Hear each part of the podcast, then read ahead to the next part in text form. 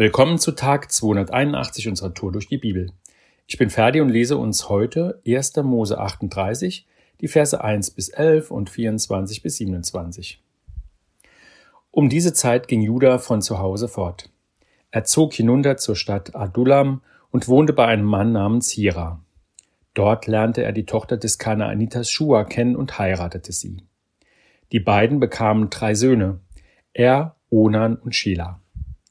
Bei Schelas Geburt war Judah gerade in Kesib. Als der Älteste erwachsen war, verheiratete Judah ihn mit einem Mädchen namens Tamar. Aber der Herr verabscheute, wie dieser sein Leben führte, darum ließ er ihn sterben.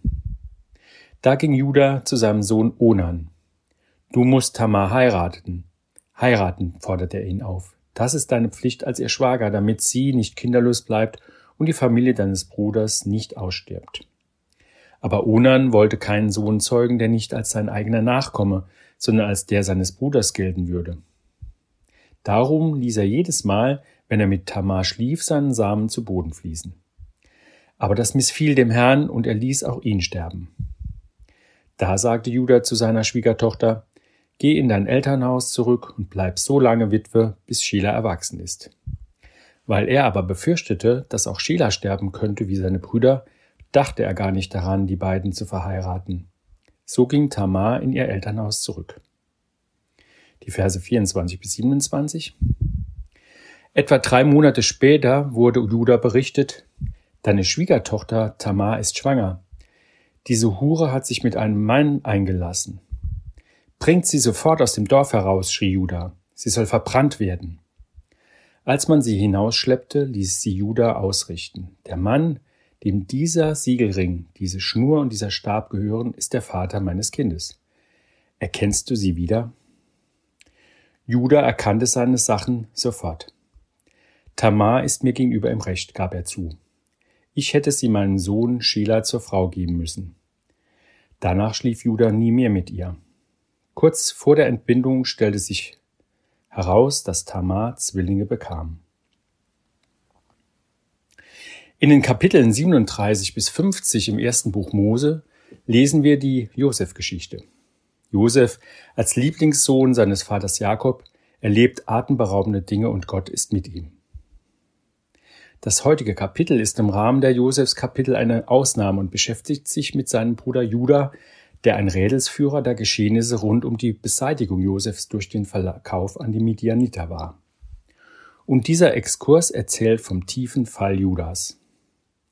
Judah trennt sich von seiner Familie seines Vaters und versucht sein Glück in Kanaan, was heute allgemein als Palästina bezeichnet wird. Für die Familie Jakobs war es undenkbar, dass einer der Söhne sich in Kanaan niederlassen und sogar eine Familie mit einer Kanaaniterin gründen würde. Judah gründet eine Familie und bekommt drei Söhne. Lese dir bitte das komplette Kapitel durch, denn es zeigt dir die große Verantwortung, die Judah für seine Familie und den Fortbestand seiner Familie hat und wie Gott auf das Nichtbeachten von klaren Anweisungen reagiert.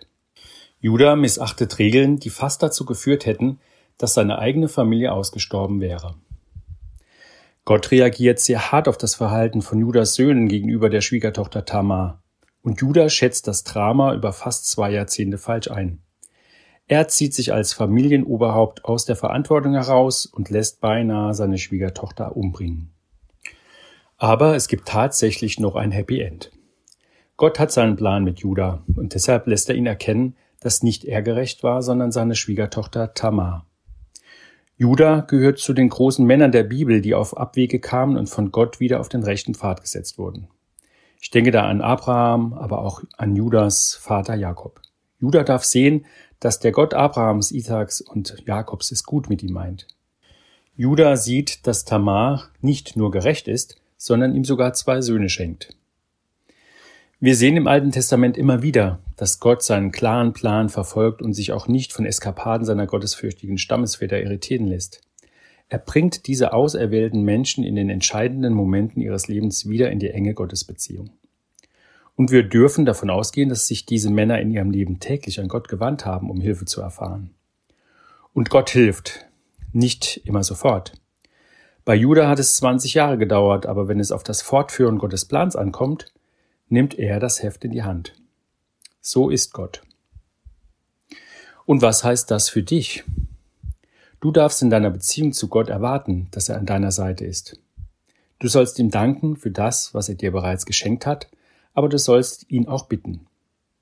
Bete für das Gelingen alltäglicher Dinge, aber bete auch für positive Veränderungen in deinem Leben, in deiner Familie, bei deinen Freunden, in deiner Stadt und in deinem Land.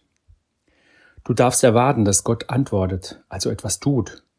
Und sei geduldig, weil die Wege Gottes sind manchmal unergründlich und das Ziel ist eventuell erst nach einigen Irrfaden erkennbar. Ich habe das schon erlebt. Menschen in unserer Gemeinde können davon erzählen. Und denk bitte mal darüber nach, ob und wie sich Dinge in deinem Leben schon zum Guten gewendet haben. Und übrigens, wenn du noch nicht gebetet haben solltest, dann solltest du heute damit anfangen. Denn heute ist ein guter Tag für einen guten Tag. Lass Gottes Wort in deinem Alltag praktisch werden.